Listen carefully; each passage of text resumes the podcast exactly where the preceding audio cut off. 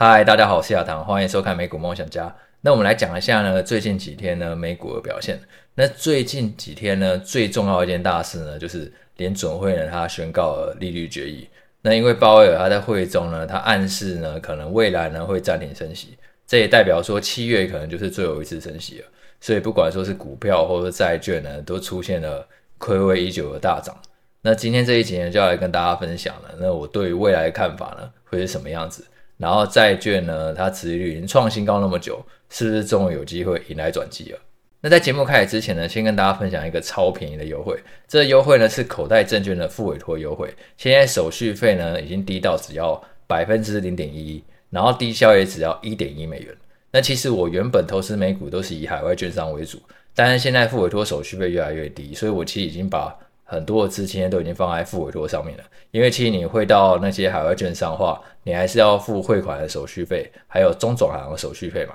加一加的话，至少也是三十美元跑不掉。那如果说再去考虑税务的规划或者客户服务等等的话，我觉得付委托呢是越来越有竞争力了。那口袋证券这一次优惠内容是呢，你只要在十一月的时候，记得一定要在十一月，你完成开户，再加上任何一笔交易，一股也可以，然后买 ETF 股票什么都 OK。你就可以呢获得终身手续费的优惠，是终身哦。然后呢，这个手续费呢非常的少，应该是我看过最便宜的，就费率呢只要百分之零点一，低消也只要一点一美元。而且不只是手续费的折扣而已，它还额外呢去赠送呢就是我 App 一个月的权限。那如果说你原本就是我 App 专业版的用户话，也没有关系，因为它会自动的再去帮你延长一个月。前提就是说呢，你一定要在十一月完成口袋证券开户，然后再加上呢完成任何一笔交易，那你就可以获得超优惠的手续费，然后呢还可以获得我 App 版的权限，然后他自己还额外去加码两个赠品，一个是 Uber 两百元的通用券，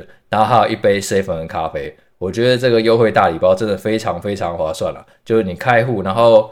买任何一股你喜欢的公司都可以，就可以得到如此多的优惠。相关的链接我都放在 YouTube 资讯栏，那有兴趣的朋友就记得去参考看看。那我就来讲一下最近几天呢市场上最重要的事情，也就是年准会利率决议。那这一次的利率决议呢是一如预期呢是暂停升息的，只是呢不管说是股票或者债券呢，针对呢利率决议的反应呢都非常好。那其实重点并不是说这一次会不会升息，而是呢鲍威尔他在这一次会议的表态，让大家感觉到说，诶，可能真的要暂停升息，就七月那一次升息很有可能就是最后一次了。包含这一次十一月联准会会议啊，联准会他已经是连续两次暂停升息了。那鲍尔他在会议当中，他也表态说，他觉得未来是不是要进一步升息，是需要更谨慎的去评估了。那这个当然就给了投资人希望嘛，觉得说可能这一波升息循环终于要触顶了。那一旦升息循环触顶，很有可能代表说公债持续会回头向下，那这样公债价格呢，当然会大涨。那股市的部分也因为利率呢不会再更高啊，那对于股市估值它下修压力，很自然也会比较小。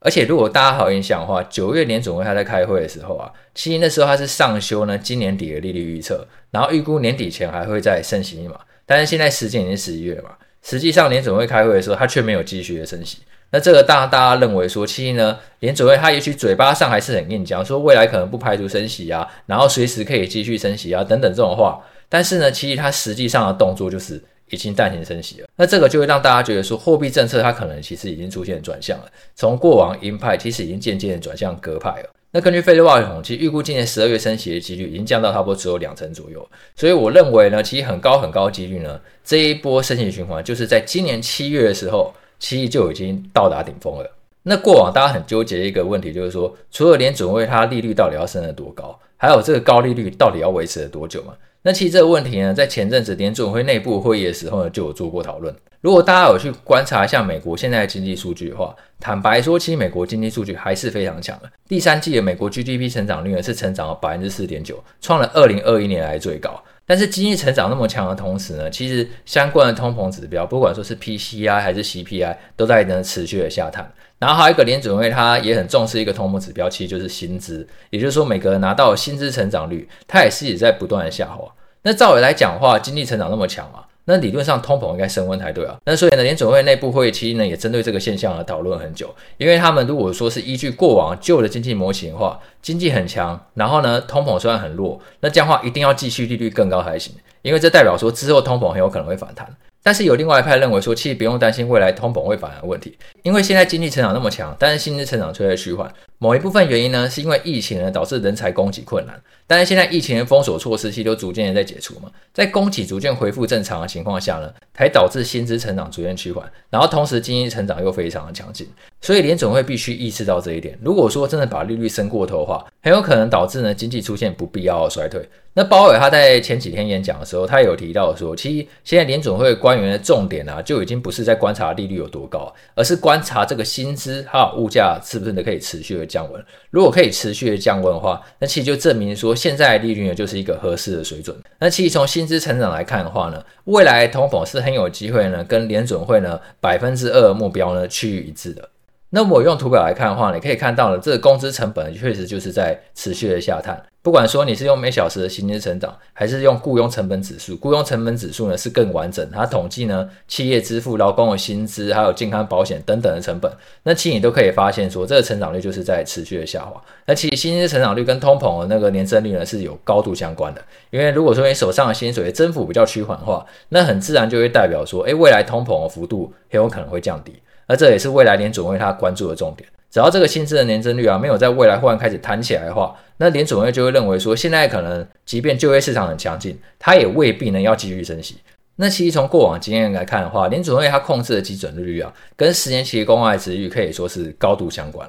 如果说从过去几次升息循环来看的话，我们可以明显发觉到说，只要基准利率升到一个波段高点，然后联准会它开始暂停升息之后，那其实公债殖率就不会再创新高了。不管说是两千年网络泡沫，或者说是二零零七年的金融海啸，还是二零二零年的疫情，其实都是如此嘛。联准会它开始暂停升息，达到一个高峰，然后之后公债殖率就开始掉头向下。那现在如果说确定呢，今年七月就是联准会它这一波升息循环的终点，那我觉得公债殖率它就很难再创新高，顶多就是联准会它维持高利率的时间可能比较久，让公债值域在这附近呢稍微整理一下，但是呢未来再继续往上创的机会，我觉得是比较低的。所以呢，不管怎么样的话，其实假设你是想要买再收息的话，我会觉得说，哎，现在可能就是一个不错的机会。那股市的话，我觉得也是类似的。经过七月到十月的修正以后，我觉得现在股市已经来到一个相对比较合理的位置。现在标普五百指数预期本益比是在十七倍左右，是已经低于过去五年的平均，等于说泡沫的水分已经有降低了。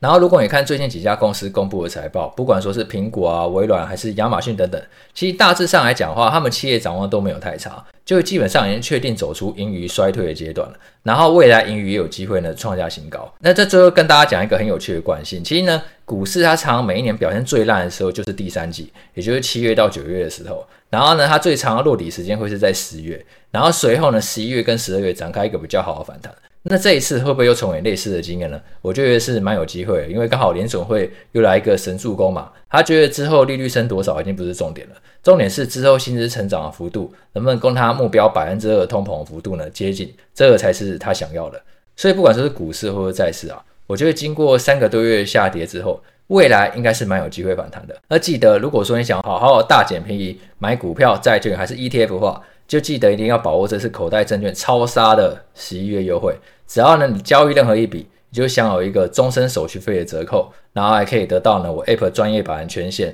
那相关的优惠我都放在资讯了，那有兴趣的朋友就记得要参考一下。那我们就下部影片见喽，拜拜。